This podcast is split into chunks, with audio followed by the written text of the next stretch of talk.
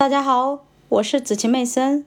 今天我将继续为大家阅读《投资者的未来》第十四章：克服老龄化浪潮，哪些政策有效，哪些政策无效？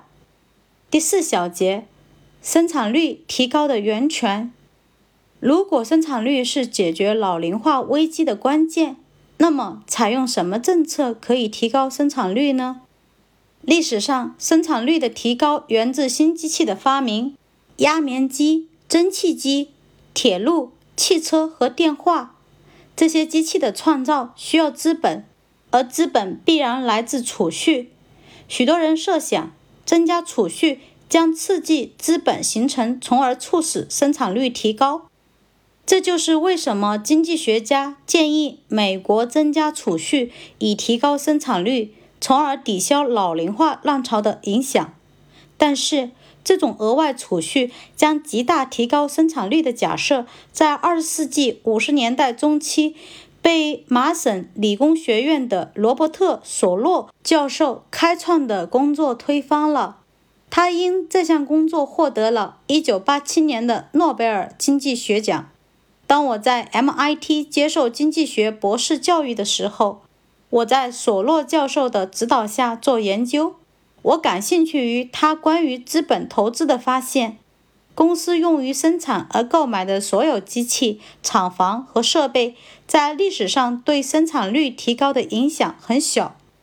像上面所说的那样，绝大多数经济学家曾经认为，增加的资本存量、机器、厂房和其他固定资产的数量。是生产率提高的主要来源，但是索洛的研究表明，生产率提高主要来自于创新、发现、革新管理观念，甚至仅仅是旧想法的清晰化。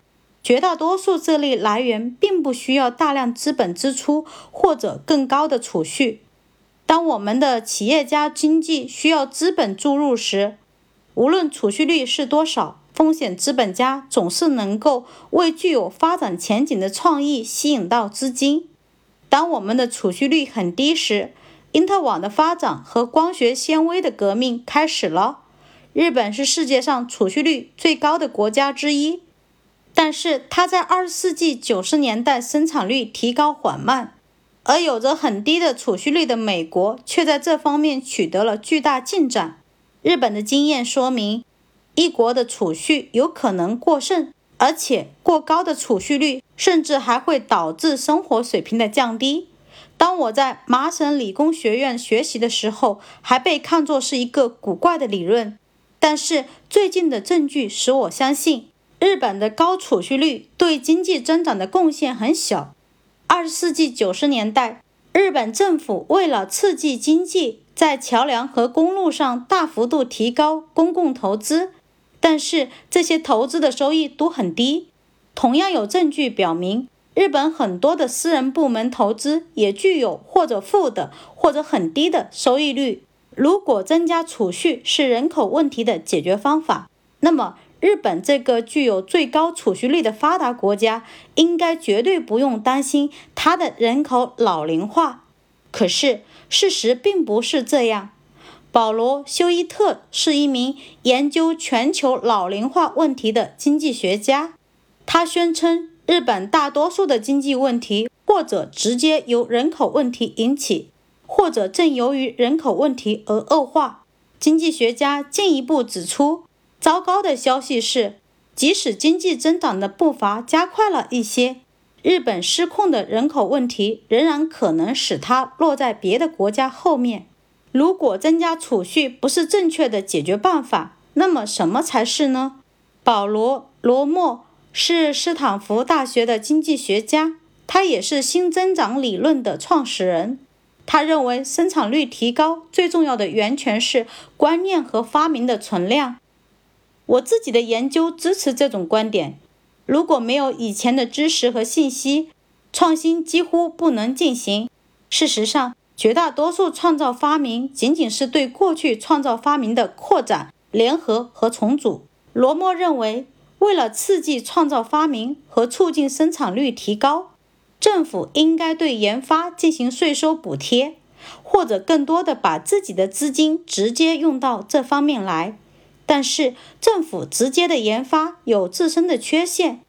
以美国政府向太空计划投入的巨额资金为例，把人类送上月球是一项了不起的科技成果，这使得美国人为自己的国家感到自豪。